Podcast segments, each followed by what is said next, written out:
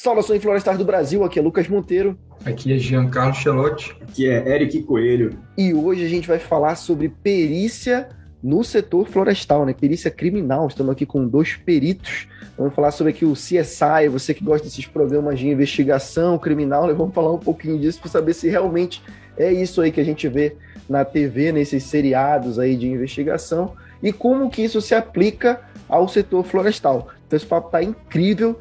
Fica aí com a gente, que tá muito bacana.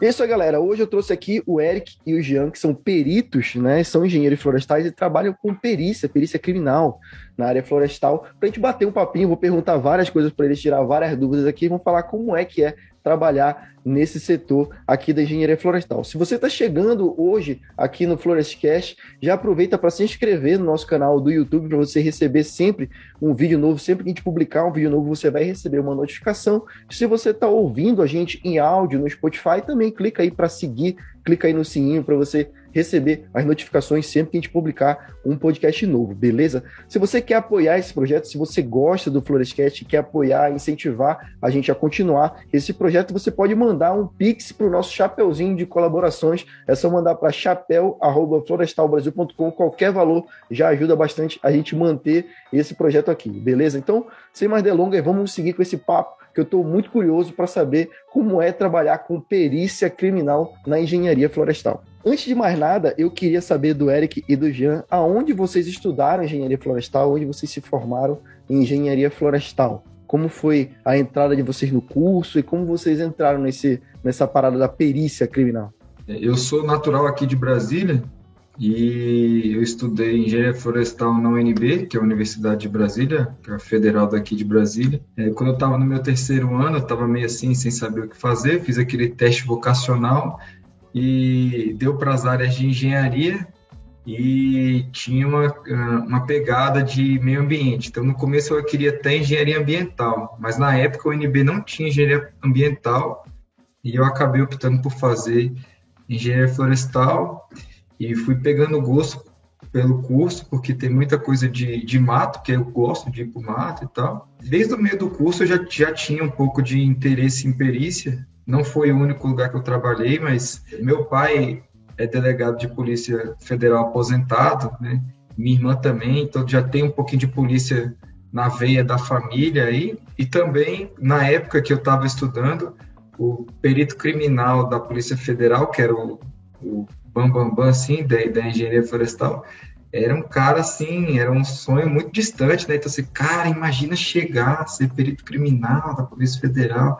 Eu formei em 2009, desde 2010 eu sou é, servidor público concursado, e agora, desde 2019, depois de nove anos ocupando outros cargos aí, todos na área de meio ambiente, é, cheguei ao, ao cargo de, de perito criminal da Polícia Civil aqui do Distrito Federal. E aí, quando eu cheguei, como eu já tinha uma bagagem relativamente grande de serviço público na área ambiental, eu consegui ser lotado na área que eu queria, que era na perícia de crimes ambientais, né? Porque aqui você faz concurso para perito criminal geral, não é separado por área. Então já, já consegui ficar na área que eu queria, que não é todo mundo que consegue.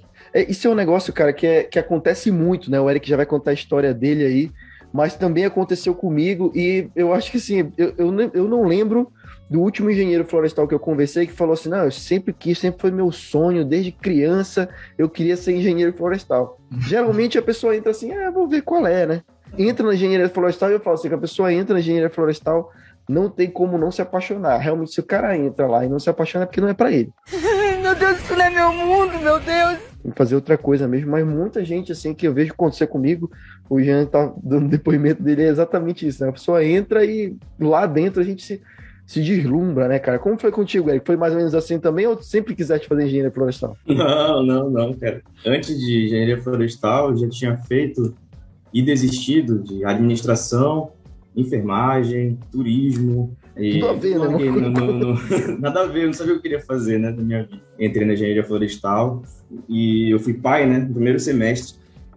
E aí eu tive que trabalhar já, trabalhava, estudava, aquele aluno que faltava no dia da apresentação do trabalho. Dormia na aula. Já no quinto semestre eu fui me ligar, né, de que eu tinha que correr atrás do prejuízo da, e estudar bastante para me formar. E depois que eu comecei a entender o que era o curso, me apaixonei e não parei de estudar. Fiz o meu mestrado, pós-graduação. E depois que eu comecei a confiar em mim, né, porque pelas circunstâncias, né, eu tirava, não tirava, não era o melhor aluno da turma. Então, eu acreditava que eu não concurso público era uma coisa muito distante. E aí, depois que eu vi a minha, minha esposa estudar do nada, do meu lado, que em três meses sozinha passar no concurso nível federal, e eu vi que acontece, né? Vi que era possível, e aí me esforcei bastante, com bastante esforço, apoio, e muitas reprovações no meio do caminho. Eu consegui passar no concurso aqui do estado do Pará para perito criminal, na área de engenharia florestal, e na minha cidade ainda, né? Sou aqui de Santarém do Pará. E entrei em janeiro, não tenho nenhum ano ainda como perito criminal. E depois do mestrado, é na, na área o meu primeiro emprego, né? Mas antes disso eu trabalhei de muita coisa na, na vida, né?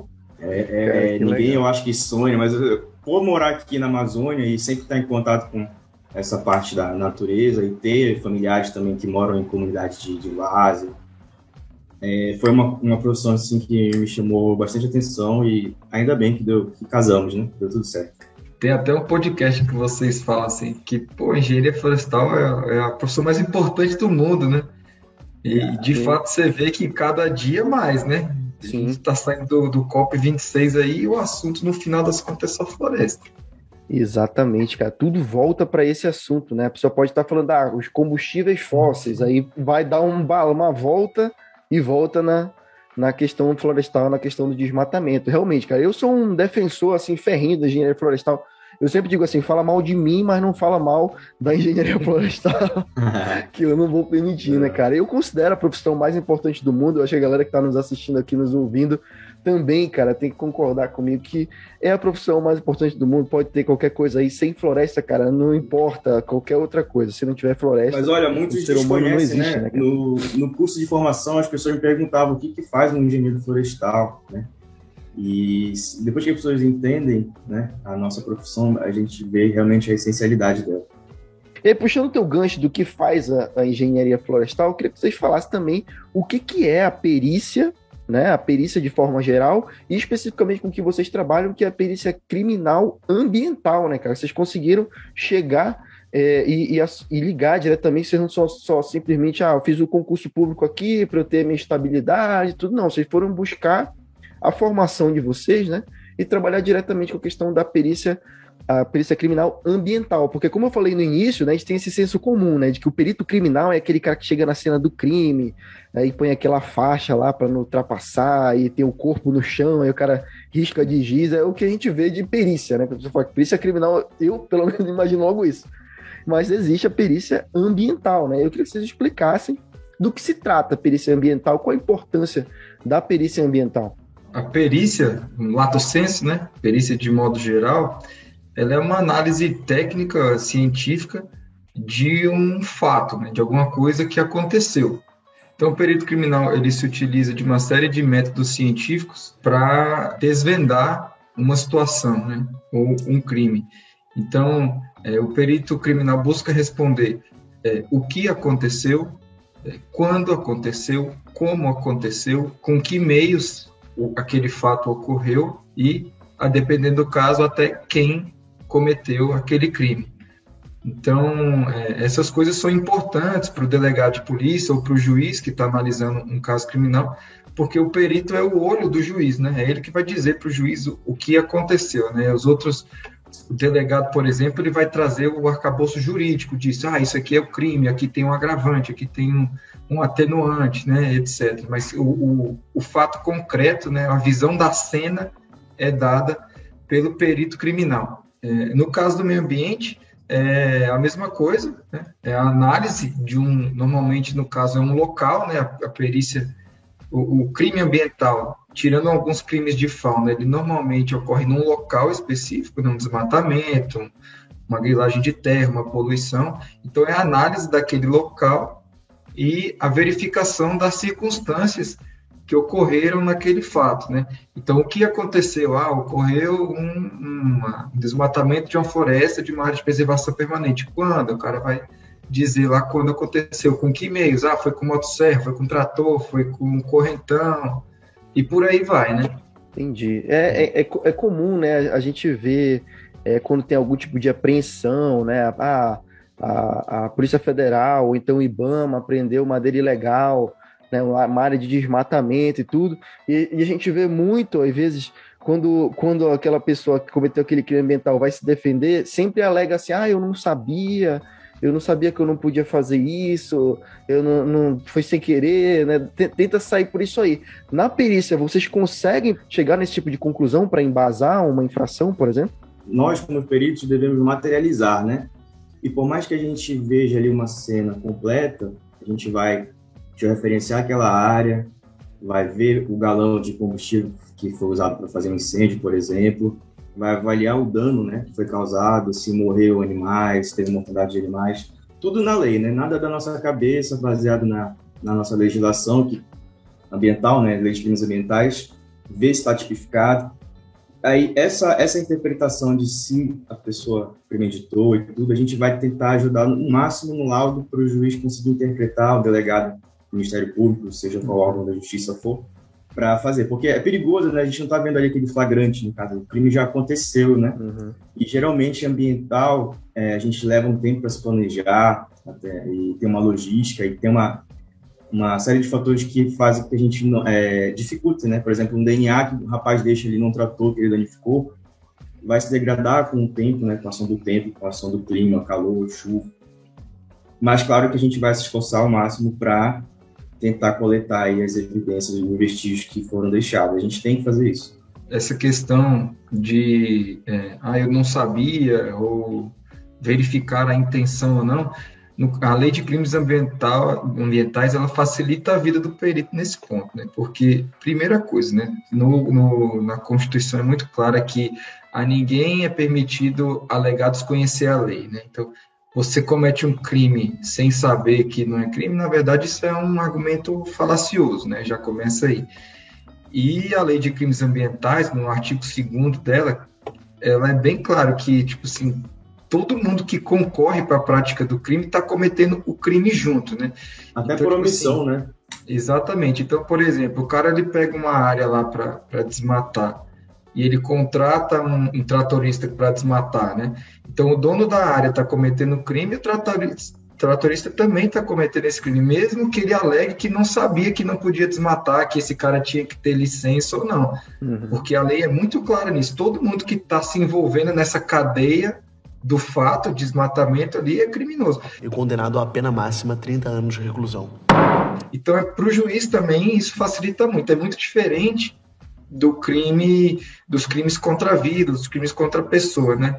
Se eu é, emprestar a minha arma é, para uma outra pessoa e essa outra pessoa cometer um homicídio, eu vou responder pela minha, pelo mau uso da minha arma, mas eu não vou responder pelo homicídio. Né? Quem vai responder pelo homicídio é quem matou. No caso do crime ambiental, não. Se eu emprestar um, um instrumento, todo mundo responde ali como crime ambiental. Então tem essa diferença na legislação. As pessoas então, confundem muito também a, a parte da, do desmatamento como se todo desmatamento fosse crime, né? Oi, pai. Devia ter voltado às três da tarde. Onde você está? Eu preciso que você venha me buscar na delegacia. Você foi em cana? Aí, só para deixar claro né, para os ouvintes, é o desmatamento ilegal, né? Que é combatido, aquele sem autorização, aquele feito sem licenciamento. E a, a, parte ambiental, geralmente as pessoas é, não dão tanta importância por achar que, que é só, na, só isso, só isso, só a natureza. Né? E uhum. envolve uma série de coisas, né, como poluição hídrica, contaminação do solo, pode impactar diretamente na, na gente. Né? Tem até previsão na, na lei de crimes ambientais de penas que, inclusive, podem ser dobradas caso resulte em morte de pessoas e tudo mais. É verdade. Aqui no DF a gente faz até poluição sonora, não sei se aí no, no seu estado fazem, né? Que vai pelo crime de perturbação do sossego ou poluição. Tem, né, tem, tem. Caso. Geralmente as SEMAS, mas é feito sim também, temos equipamento. Tem aqueles caras que passam com aquelas motos barulhentas na cidade. é. Cara, aqui é direto. Muitas às vezes eu tô gravando aqui, aí lá vem o cara do, do iFood com a. Com a ó, oh, foi só eu falar. Não sei se deu pra ouvir. Cara, foi só eu falar. Aí às vezes eu falo, cara, é horrível. Eu tinha muita curiosidade, assim, quando você recebe uma requisição para ir periciar uma área e você chegou lá. Eu tô falando muito de desmatamento, né? Porque é muito associado à questão florestal e hoje se fala muito da questão de desmatamento. Mas vamos supor, você chegou numa área ali. Qual é a primeira coisa que vocês procuram observar ali naquela área? Quando você chega a identificar a espécie, é verificar como foi feita, derruba das árvores, por exemplo, como é que é feito? Toda perícia criminal, ela tem uma regrinha, assim, né? De, de como tratar um local é, que você vai do geral para o específico, né? Então, no caso de, de, desse caso de áreas de desmatamento, grilagem, a regra é mais ou menos a mesma. Então, é, é a primeira coisa importante é você conseguir ter essa área delimitada, você saber onde sua perícia começa e termina. E normalmente não é nem o perito que, que, que deveria fazer isso, é a, a requisição já devia vir com a área delimitada. Muitas vezes isso não acontece porque a pessoa não tem informação. Então aí o perito vai ter que delimitar a área e dizer no laudo, para fins deste laudo aqui, o perito considerou essa área específica. Mas quem pede a perícia é o juiz, é a, a, a, o Ministério Público? O que é que solicita o trabalho do perito? Pelo Código de Processo Penal, somente três autoridades podem, quatro na verdade, mas três via de regra e uma exceção, né, podem solicitar a perícia criminal, que é o juiz, o promotor, Ministério Público e o delegado de polícia. O quarto é a autoridade policial militar, mas só no caso de apuração de crime militar, né? Tá, então continua. Geralmente essas requisições ela vem muito no geral, né? Avaliação de dano ambiental. Aí, poxa, o que, que o cara quer aqui, né? Aí a gente vai ter que ir lá tentar ver, adivinhar, porque Existe impacto Isso é ambiental é se tu tá pisando numa floresta, tu já tá causando impacto ali, né? Mesmo que seja positivo, existe o impacto é, nem sempre é negativo. Então a gente tem que geralmente ter essa dor de cabeça aí, né? Além de se planejar para se deslocar para um lugar isolado, tentar ver o que que ele quer, porque tem uma espécie de ameaça de extinção que foi derrubada, tem ali também uma área que foi queimada. A área foi queimada foi autorizada, não foi, enfim, uma construção ali devido a uma terra pública. Então, geralmente seria interessante já, né, que os nossos colegas já delimitassem o crime que ele quer saber. Uhum. Si, uns quesitos, para isso existem os quesitos do laudo. Vocês recebem lá uma solicitação da perícia na área que vocês têm que ir, e aí que chegou lá, qual vai ser o procedimento assim, que vocês vão adotar? Você está falando que tem uma regra, tem um procedimento que você tem que seguir.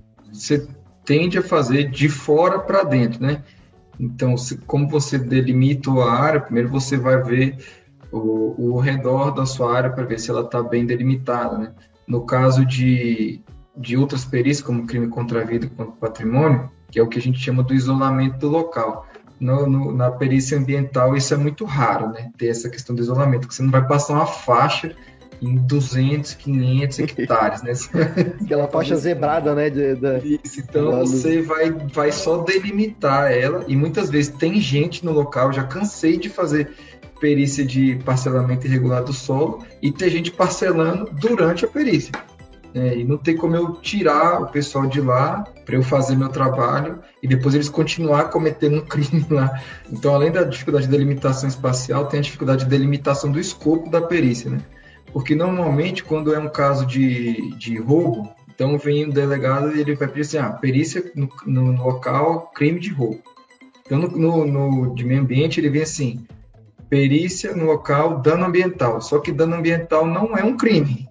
É, não tem esse tipo penal na lei de crimes ambientais, dano ambiental. Tem dano à unidade de conservação, é, os impactos ambientais eles são é, agravantes ou atenuantes, mas eles não são um tipo penal em si entendeu? Então ele não, ele não bota lá certinho, tipo, ah, é, ele quer que seja visto o do artigo 40 ou do artigo 38, que é danificar floresta de área de preservação permanente. Então ele bota dano ambiental e você, perito, vai dizer qual é o crime para o delegado, uhum. que não é uma coisa muito comum na perícia criminal de forma geral. E a outra coisa que é o mais estranho, não sei se o Eric tem essa realidade aqui no DF é que normalmente o perito criminal ele tem contato com a vítima, né? Ele vai analisar um cadáver, ele vai na casa onde ocorreu um roubo, que é a casa da vítima, etc. Né? E na perícia criminal ambiental, o perito vai no lugar onde está o autor, né? O autor desmatou a área dele, você vai lá, encontra ele lá, né? Você encontra o criminoso, tira até umas dúvidas com ele, como é que é que você cortou essa árvore aqui e tal. Cara, isso, Então, tem isso, essas- isso, isso que eu ia perguntar, cara. Porque assim, eu, eu já fui em algumas mais Ah. áreas de manejo florestal e é longe, né, cara? E é difícil o acesso. E às vezes a gente estando ali na, na área do manejo florestal, com o proprietário da área, com a empresa que está fazendo o manejo, já é difícil acessar. Imagina uma área de crime, né? Que, às vezes tem toda a colaboração daqui, daquele pessoal ali e já é difícil executar. Numa dessa de crime, onde, onde o proprietário, de repente, da área tem todo o interesse em dificultar o máximo possível o trabalho de vocês, como é que é feita essa abordagem aí? É como se fosse um Kinder Ovo, assim, sabe? Porque tu não sabe o que pode encontrar. Pode encontrar um cara que tá te esperando com uma arma em cima de uma árvore, que nem já aconteceu. O policial morreu. A gente aqui no, no Pará, aí não, não sei como é na polícia. Aí a polícia civil, né? A, polícia, a perícia integrada, né? A nossa não, é separada da polícia civil, uma autarquia. É um centro de perícias estadual. que Foi desmembrado. Aí tem esse Esse movimento no Brasil, tem arma aí. acontecido. E a gente não tem porte de arma, entendeu? É. Então a gente vai muitas às vezes sem a polícia. Então tem um lado bom e tem um lado ruim que a gente vai lá explicando, olha, a gente nós não somos policiais, nós devemos apenas fazer o levantamento do local, de repente pode até lhe favorecer também. E mas tem situações que é meio tenso, né? Complicado. Ah, eu vi no, eu vi no Instagram do Jean, eu vou deixar o link se vocês quiserem divulgar o Instagram de vocês. O Jean usa até colete, cara. Eu uso, mas eu não eu uso colete, mas eu não tenho revide, né? Não tenho arma. e aí a gente é meio complicado. É por- a gente, porque nós, tudo isso porque nós não somos inclusos na Constituição ainda como órgão de segurança pública. Ainda tem esse, essa, essa coisa estranha aí na Constituição. Mas já acredito que vai mudar em breve. Se eu não me engano, além da Polícia Federal, apenas 11 estados a perícia criminal fica dentro das polícias, né, dentro da Polícia Civil. Nos outros estados eles são um órgão fora da polícia, né? E que eu acho que é o caso do Eric aí. E aí dependendo do estado tem ou não porte de arma, né? Isso é uma briga jurídica aí que está rolando há um tempo e aí tem órgão, tem lugar que a perícia não é considerado como atividade policial, apenas técnico-científica. E aqui, como está dentro da Polícia Civil, é considerado uma atividade policial e aí tem todas as prerrogativas policiais. É, é um é trabalho muito sério, né? E muito arriscado, realmente, né? Como eu falei, a pessoa que comete um crime ambiental, ela tem todo o interesse em dificultar o máximo possível o trabalho de vocês, né? Com que ela puder atrapalhar, obstruir uma estrada, por exemplo, né? Ou então, Inclusive, como é que falou, cidades, ri- cidades é, também que revidar, vivem né, dessa, dessa economia ilegal. Tem cidades que vivem dessa economia. Quando a gente chega, a gente não é bem quisto lá, entende? Aí tudo é dificultado mesmo. Tem gente que É. chega filmando a gente. Imagine a área de garimpo, por exemplo, né, cara? Onde as pessoas. Garimpo ilegal, né? Garimpo ilegal, imagino que deve ser muito tenso de, de fazer um trabalho desse como vocês fazem, né, cara?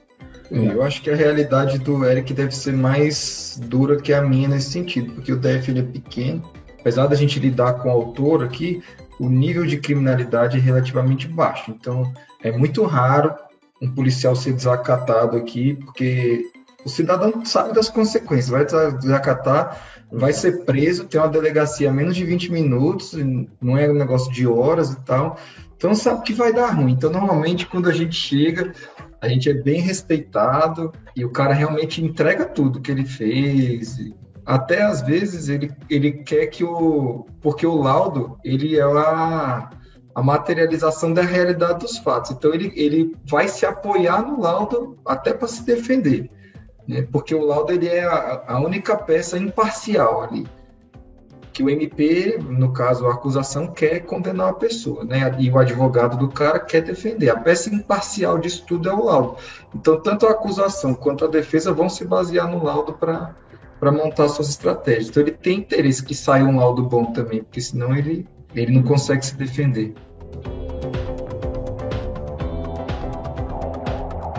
Tá bom, agora eu queria falar um pouquinho, tirar uma dúvida com vocês, assim, é, quais as habilidades né, que o engenheiro florestal tem que ter para trabalhar com perícia ambiental? Como a gente até falou um pouquinho no início, né, engenharia florestal ela é muito diversa, dá para fazer várias coisas, a gente estuda uma porção de coisas na, na graduação.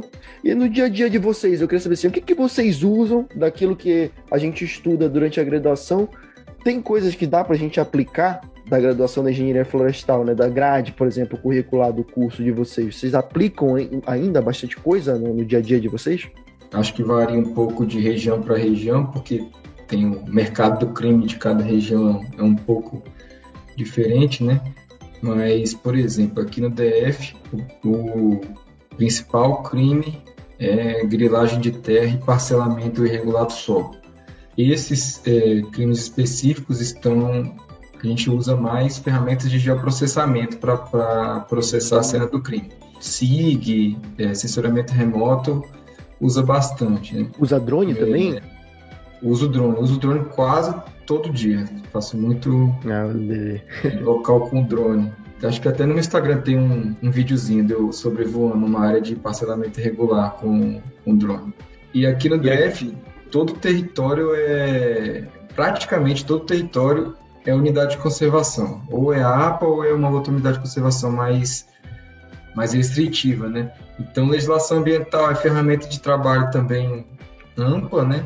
Tem um detalhe que acho que a gente não mencionou na questão anterior, que, que também difere um pouco das outras perícias criminais, é que a, a, perícia ambiental você tem que entrar bem mais na legislação do que as outras perícias dos outros crimes, porque a maior parte das leis, é, da, das, dos tipos penais ambientais, de crime ambiental, é o que a gente chama de norma penal em branco. Então, um exemplo, é, tem um crime lá que é destruir ou danificar floresta considerada de preservação permanente. Então você tem que dizer no seu laudo se aquilo é uma floresta, ou é uma savana, ou é um campo, ou é um, qual que é a fitofisionomia, né, porque tem que ser floresta, e se é área de preservação permanente ou não, lá dentro dos critérios do Código Florestal. Então, normalmente, com ferramenta de processamento, você vai medir a área e vai dizer se está ou não dentro de tal app e tal. Usa bastante também conhecimento de, de botânica, né, identificação de espécies, porque tem árvores tombadas, então essas árvores tombadas, em geral, é, constituem o crime, a sua eliminação. No caso de transporte de madeira, para identificação de madeira, usa a anatomia das madeiras, né? então chega um carregamento que supostamente está é, tá envolvido em crime. Aí no DOF dele diz as espécies que tem lá no DOF. Né? Então você vai ver se as espécies que estão no DOF estão batendo com o que está no carregamento, né? E se não tiver, constitui crime. Então, identificação é, de madeira. É, dendrometria usa bastante, medições, assim, em geral. É, inventário aqui no DF usa pouco, não é uma questão que usa muito. Eu já usei também pouco é, colheita, já me chegou quesito perguntando se a colheita foi feita de maneira correta ou se ela causou é, muito impacto ambiental. Outra coisa que usa bastante é incêndios florestais, né? E uma que eu acho que na minha grade faltou, mas eu acho que em outros lugares tem e que usa também muito, é valoração econômica de danos ambientais. A gente tem uhum. a questão de economia florestal no currículo, mas essa valoração de ecossistemas naturais, eu acho que ela é fraca, pelo menos na minha grade foi fraca, e é um gargalo que a gente encontra na, na perícia criminal ambiental. Imagino que vocês devam estar sempre estudando, né, cara, para se aperfeiçoar, né? Eu falei do drone ali, dá para ver realmente, quem estiver vendo no YouTube, tem um dronezinho ali na estante do Eric. E imagino uhum. que é um trabalho constante, né, de pesquisa, de estudo, o cara tem que estar sempre atualizado, né, com a é, legislação é na ponta da língua, né, cara, para poder estar tá observando tudo ali, né? E tem isso também, a questão dos equipamentos, né, que às vezes a gente tem essa, essa escassez aí e a gente acaba investindo mesmo, para senão o trabalho não sai, né? Uhum. O Giancarlo falou todas as disciplinas que eu tinha anotado aqui, né, pô, muito bem, né? E tem uma coisa que, que que está evoluindo muito agora e nos próximos anos eu acho que vai evoluir ainda mais a questão na verdade, não é agora, já tem um tempo, né? Só que é a questão do DNA, DNA da madeira, da tecnologia. A gente tem que se preparar aí, se atualizar. Você teve um podcast recente, né, sobre isso. Sim, exatamente. E Nós gravamos um tá podcast sobre isso. Na... É, foi muito interessante aquilo lá. A gente tem aqui é, a evolução ainda é, caminhando, né, na parte da, inclusive do DNA humano, né, a nova segurança pública. Aí você imagina o vegetal, né, quando é que vão começar aí os investimentos, é, intensos na, na, nas, nos estados, no nível estadual. Porque tem a questão das habilidades, voltando ao que você falou, aqui a minha dificuldade no Pará é a questão da geografia, cara, porque é, são várias, várias características, né? Ele falou, questão do, do mercado, né? Do, do, do, crime. Eu acabei de ir num lugar que na, mesmo, na mesma região, no mesmo local de crime, mesma requisição de perícia, era, era o ecossistema de Várzea, Cerrado, Floresta Fechada, tudo junto. ah, e aí eu tinha que usar um equipamento topográfico, provavelmente eu vou ter que voltar lá, né? E é, é é isso, a gente tem a, essa liberdade de voltar, né, né no local de crime para quantas vezes for necessário para elucidar e fazer o laudo. Tem essa questão também das competências, né? A nossa competência é estadual, então a gente tem a legislação federal para estudar, pra, que embasa as legislações estaduais, e tem as legislações estaduais. Cada estado tem suas características. Por exemplo, uma madeira de lei não é considerada é, é livre de, de, exploração, por exemplo, em outro lugar. Aqui pode ser considerado de acordo com a legislação estadual explorado. Então a gente tem que estudar ainda essas peculiaridades nossas. Toda perícia criminal, não só ambiental, ela é muito ligada à pesquisa científica. Né? Então, realmente, a inovação está sempre perto. Né? Além da questão do, do DNA da madeira, a gente está aqui no nível nacional, né? com alguns grupos estudando isótopos forenses para mapeamento aí de, de origem de produtos florestais. Tem uma questão que a gente estuda relativamente pouco, mais ligada à biologia, mas também tem grandes implicações criminais, que é a entomologia forense. Né? Então, o pessoal usa os insetos encontrados no solo e, no, e em cadáveres para datação da morte daquele cadáver e tal. Mas para perícia ambiental também pode ser utilizado para indicador de, de qualidade do local, né? Qual inseto coloniza é, determinado tipo de impacto ambiental, né? Da mesma forma como espécies vegetais que colonizam, são indicativos, né, de área degradada, insetos também podem ser usados. Etologia inseto, a gente pensa aqui nos homicídios em cadáver em avançado estágio de decomposição, né? Que não é uma perícia muito agradável de fazer. As pessoas é, olham pra gente, né? engenheiro florestal, engenheiro florestal, vai fazer. Nossa. É, aqui já me chamaram para fazer um acidente de trânsito, que não é a minha área, mas porque foi uma árvore que caiu em cima do carro, né? Aí era porque que a árvore caiu, né? Aí eu acabei fazendo num local desse. Caramba. Mas outra área é, que está crescendo bastante é que a gente chama de solos forenses, né? Então é relacionar as características do solo de mais de um local para ver se eles se são da mesma origem, né? Então, eu estou com um caso assim que tem uma área de, de aterro em APP e uma área onde foi a suposta extração, né? Então, eu estou com as duas amostrinhas para ver se esses solos são do mesmo lugar. Mas o pessoal também usa para homicídio, já chegou para lá a gente um cadáver que, que foi encontrado e aí foi coletado o solo do sapato dele e aí depois a polícia achou a pá que matou o cara. E aí tiraram a amostra do solo e os solos eram iguais, então aquela pá matou aquele cara, entendeu? Caraca, CSI mesmo. Tudo, é, CSI. Isso aí tem tudo a ver com engenharia florestal, né? A gente estuda os solos, características do solo e tal. Agora eu me empolguei, eu quero ouvir mais histórias.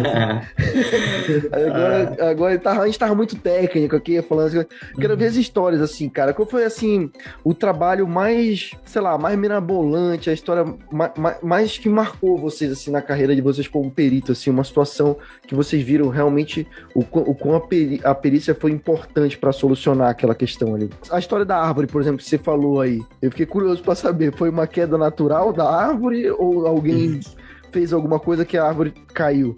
A minha é porque aqui a seção de meio ambiente ela é junto com engenharia legal, né? Então é a uhum. seção de engenharia legal e meio ambiente, não é uma perícia só de meio ambiente. Em que pese a gente tente, sempre quando possível, separar os peritos de acordo com a formação, mas vira e mexe eu tenho que fazer alguns acidentes de trabalho que são uhum. relacionados à engenharia. É, esse caso foi tão estranho é, do, local assim que ninguém sabia se era um acidente de trânsito ou se era um acidente de trabalho. Então, como eu, eu estava de plantão e era uma árvore, eu ah, velho, vai o Xelote lá, vê lá o que, aconteceu, vai. Acidente de trabalho geralmente nunca é uma causa só.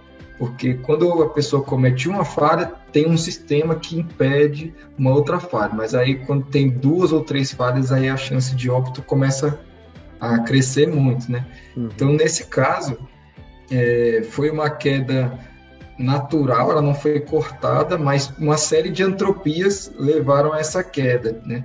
Então, ela estava muito perto de uma vala de drenagem, tinha uma, uma parte da casca dela que estava queimada e estava com floema exposto, né? Então, tinha um processo de apodrecimento.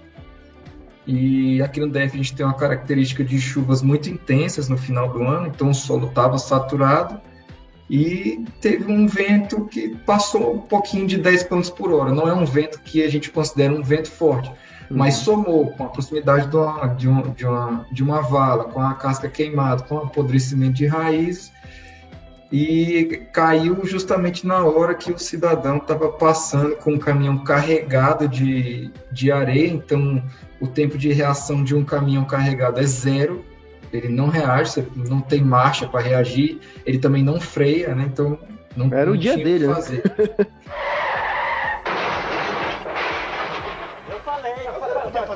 falei. Você não que a rua é contramão. Você não sabia que é Foi uma fatalidade assim horrível. E assim, só contando um detalhe desse caso, era tanto o dia dele que esse cara, ele é o dono do caminhão, mas ele estava arrendado para outra pessoa e, ele, e aí essa pessoa não pôde usar e ele, para não perder a diária, foi no lugar do cara.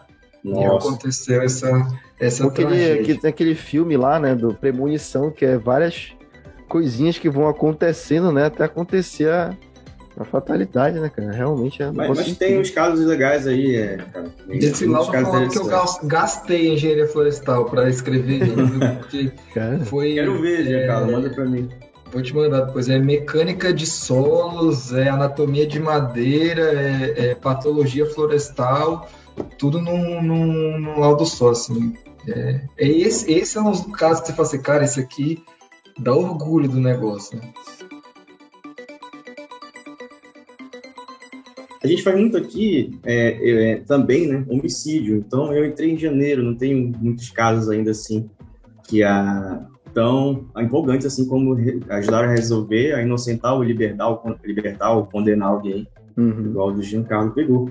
Mas tem, cara, tem um caso interessante que eu achei, que, que eu li, que, que eu achei interessante, foi daquele assassino, né, da Netflix, tem até filme do Ted Bundy. Hum, sim. E um cara, pela, pela casca da árvore, disseram que ele tinha passado naquela cidade, naquele lugar, então tinha matado aquela determinada vítima. Então eles analisaram tinha uma árvore tinha um coração, se eu não me engano, e uma assinatura dele.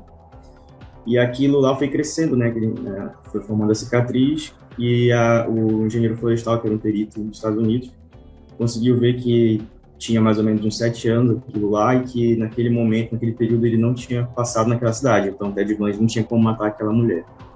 Entende? E tem outros casos, tipo uma mosca que o cara disse que não estava no lugar que matou a mulher no trailer e anos depois, realmente, o caso estava até arquivado. A série é Casos Arquivados, na Netflix. E aí, é, pela mosca que estava na parede, as larvas, tinha sangue do cara lá, DNA. Caso real. E aí conseguiu, pela entomologia também, condenar uma pessoa. Né? É isso, ver, né, cara? Eu, tem sempre, eu assistia... Gente, o dia que acontecer, a gente já estuda, já sabe mais ou menos pra começar. eu assistia muito essas séries assim, né, de, de, de, investigação e tal, achava muito bacana, mas a gente sempre pensava assim, isso é muita mentira, cara, como é que o cara consegue e tal. Mas realmente, né, cara, eu acho que a técnica, ela se aprimora tanto que a pessoa consegue realmente detectar, né, através do, do conhecimento e, e juntando as peças, é um quebra-cabeça, né, que você chega ali é. e tem que se, por exemplo, aquela vê, história toda. Se você vê hoje, hoje alguém que foi morto com um paulado na cabeça, aí você coleta ali os fragmentos de madeira na cabeça da pessoa, você guarda. Aí um belo dia, se encontrar o um instrumento, você confronta, né? Se for possível, DNA, dá para fazer, pensar em situações como essa. E ajuda sim. Okay. É, não só o DNA humano, como a anatomia da madeira, né? Dizer se é. aquele pedaço de madeira foi mesmo, né? O que atingiu a pessoa e tal. E até o que a gente tem tentado fazer aqui no DF é alguns padrões de marca, né? Então, por exemplo, ver qual pneu que passou na área, para dizer qual tipo de trator utilizou, né? Tamanho das pás, que, que tá a marca da pá no chão, né? Ah, isso aqui usou, foi uma reta escavadeira, foi uma pá mecânica, etc. Porque aí a gente já começa a, a traçar modus operandi, né? Então, uhum. Tem 10 laudos numa área que, pô, sempre reta escavadeira, reta escavadeira, reta escavadeira. Aí a, a delegacia da área já sabe, ó, procura uma reta escavadeira aí que tem alguém que tá aprontando com essa reta escavadeira por aí. Então você vai formando o que a gente chama aqui de inteligência pericial, né? Não é um laudo pericial, mas é um conjunto de informações que tem nos laudos que você leva para uma investigação criminal. E aqui no DF a gente tem um caso recente que eu participei, que não é muito de engenharia florestal, na verdade não é nada, né? Mas é, foi bem é, interessante, que deu até no Jornal Nacional e tal, que é o caso da cobra naja, né? Um, ah, que, que, que soltaram, o cara soltou é, em qualquer ele lugar. Ele uma naja e teve, foi picado por ela, né? A Polícia do Distrito Federal e o IBAMA investigam como uma cobra da espécie Naja, que picou um estudante de veterinária, entrou no Brasil. Quase, quase veio a óbito e, e aí o pessoal aqui começou a investigar e foi um fenômeno, porque nunca apareceu tanta cobra no, no DF. Nossa. Pessoal, todo mundo ficou com medo e começou a soltar cobra por aí, né? e aí é, foi, foi tenso. E a gente fez assim, coisa de um mês, a gente fez assim umas 30 cobras. Que, que apareceram, né? Até aprendi um pouquinho aí de, das cobras e serpentes aí para tentar ajudar os colegas biólogos a desvendar. E aí eles desvendaram uma rede bem interessante de tráfico de animais foi bem, é, como é que eu vou dizer, impactante, assim. Uhum. Cara, sensacional. Eu tenho certeza que o pessoal que está ouvindo a gente agora, que talvez aí está na graduação ou que é recém-formado mesmo, está tentando entrar no mercado de trabalho, está pensando em fazer um concurso público, por exemplo, né? É, talvez não tenha atentado para isso, né? De repente seguir a perícia criminal e continuar com, com os estudos da engenharia florestal e continuar aplicando a engenharia florestal no seu trabalho, né, cara? Eu queria que vocês dessem agora uma dica para a galera que de repente se interessou ou que pensa em seguir já essa, essa mesma área que vocês. Quais os procedimentos? Só tem esse caminho, ó, tem que fazer um concurso público ou tem alguma outra forma, de repente, da pessoa trabalhar de forma privada, prestando algum tipo de consultoria? Como é que funciona? Cara, existe a forma de concurso público, né, nas polícias dos estados e tem na federal também, que esse é o perito oficial criminal. O oficial quem fala é que é concursado, né? Uhum. E tem o não oficial que pode ser o perito judicial, né? Que é um perito designado pelo juiz. Eu não preciso fazer um concurso público, basta eu ter minha graduação, é bom fazer uma especialidade também. E aí o juiz vai designar, vai designar é, para fazer aquele processo. Uhum. Mas você não tem um salário fixo, você não tem vínculo, você vai ter vinculado aquele processo em si. Você pode ganhar bem, você pode ganhar pouco, você pode ganhar muito. Né? Pode ganhar por trabalho. Né? Tem muito caso de gratuidade de justiça ainda. Gratuidade de justiça, é verdade. E ainda tem a questão do auxiliar técnico de perícia, né? Tinha que ficar. Uhum. Geralmente, peritos, quando se aposentam, eles ocupam essas. Já sabem como trabalhar e não conseguem largar né, a perícia e consegue ocupar essas casas. É, como o Eric falou, é, o cargo de perito criminal ele é privativo do Estado, né? Perito oficial criminal. Então é concurso público. Mas assim, como nós somos aí 27 estados, né? Contando o DF mais, mais o federal, sempre tem. Tem uns dois por ano aí. Se a pessoa quiser é, focar nisso aí, tiver desprendimento de sair de casa, é estudar até passar, que uma hora passa. E tem aberto bastante vaga para a área, não necessariamente engenharia florestal, porque eu acho que só a PF, que eu saiba, tem cargo específico de engenharia florestal. Normalmente é meio ambiente. E aí pode fazer é, florestal, agrônomo, biólogo, entre outros aí, veterinário até às vezes no meio.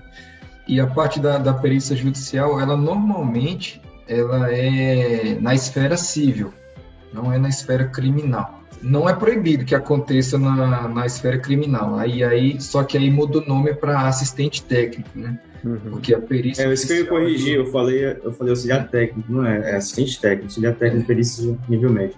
Tá. Então, o assistente técnico ele é da parte, né? O perito ele não é, o perito criminal ele não é de parte nenhuma, ele é do juiz, ele é o olho do juiz.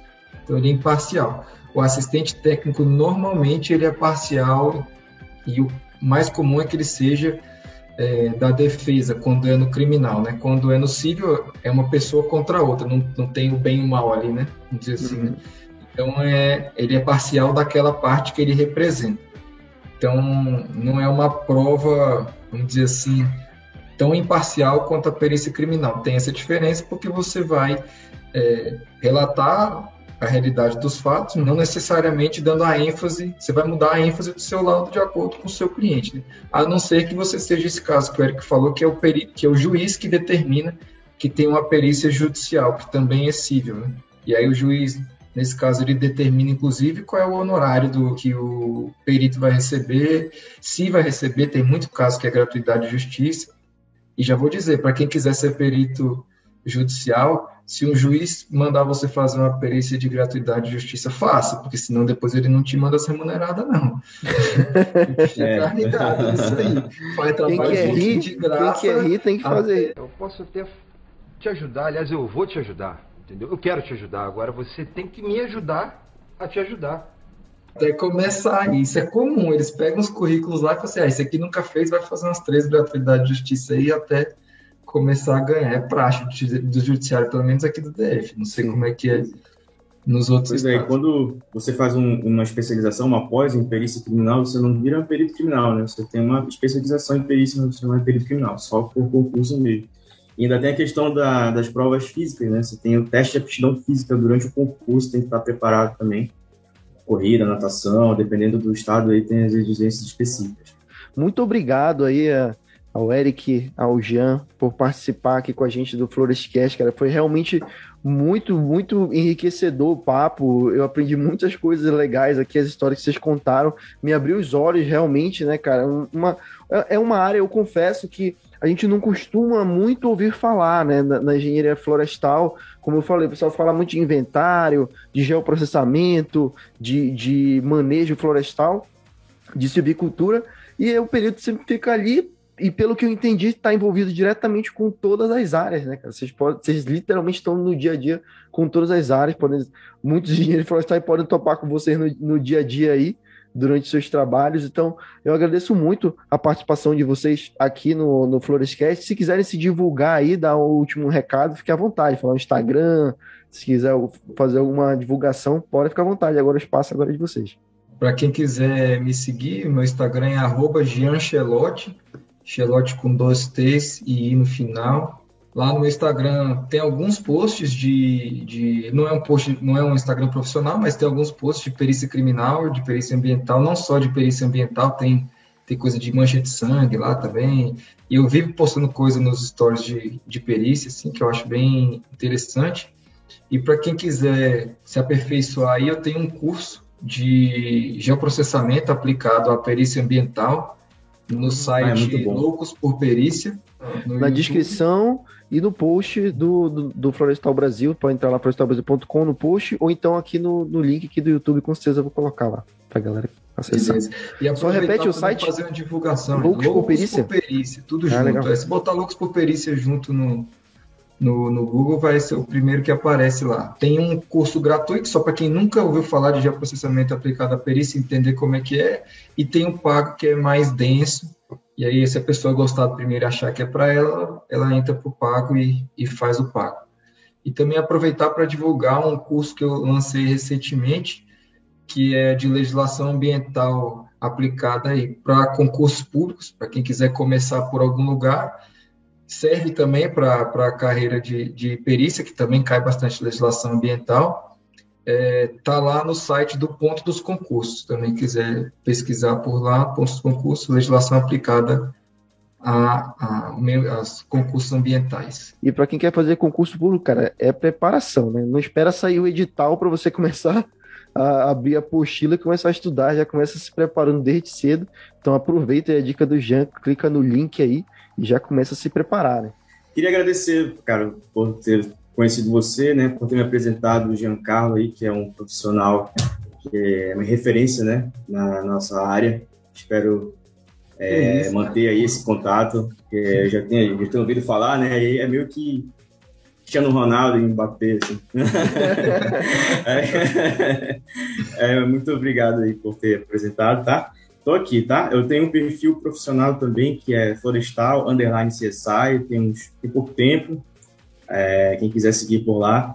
Vamos deixar o link também do Florestal Underline CSI, então aí para vocês seguirem. Então, cara, parabéns pelo trabalho de vocês, muito obrigado novamente por aceitar conversar com a gente aqui. Então, se você está ouvindo a gente pelo YouTube, clica aí no botão de se inscrever, dá um like, comenta aí. Você sabia que o trabalho do engenheiro florestal pode ser usado dessa forma na perícia criminal? Comenta aqui no post, né? Também vai lá no Spotify, segue a gente no Spotify. Agora o Spotify está abrindo vários recursos, por isso a gente sempre recomenda vocês ouvirem o Florescast pelo Spotify. Você pode colocar ali lavando a louça, dirigindo, indo para perícia. O cara vai ouvindo o, o Florescast certo? Então, porque lá também você pode comentar também agora no Spotify, pode votar nas enquetes que a gente coloca lá. Então, muito obrigado para vocês que acompanharam a gente aqui e a gente se vê no próximo programa. Valeu!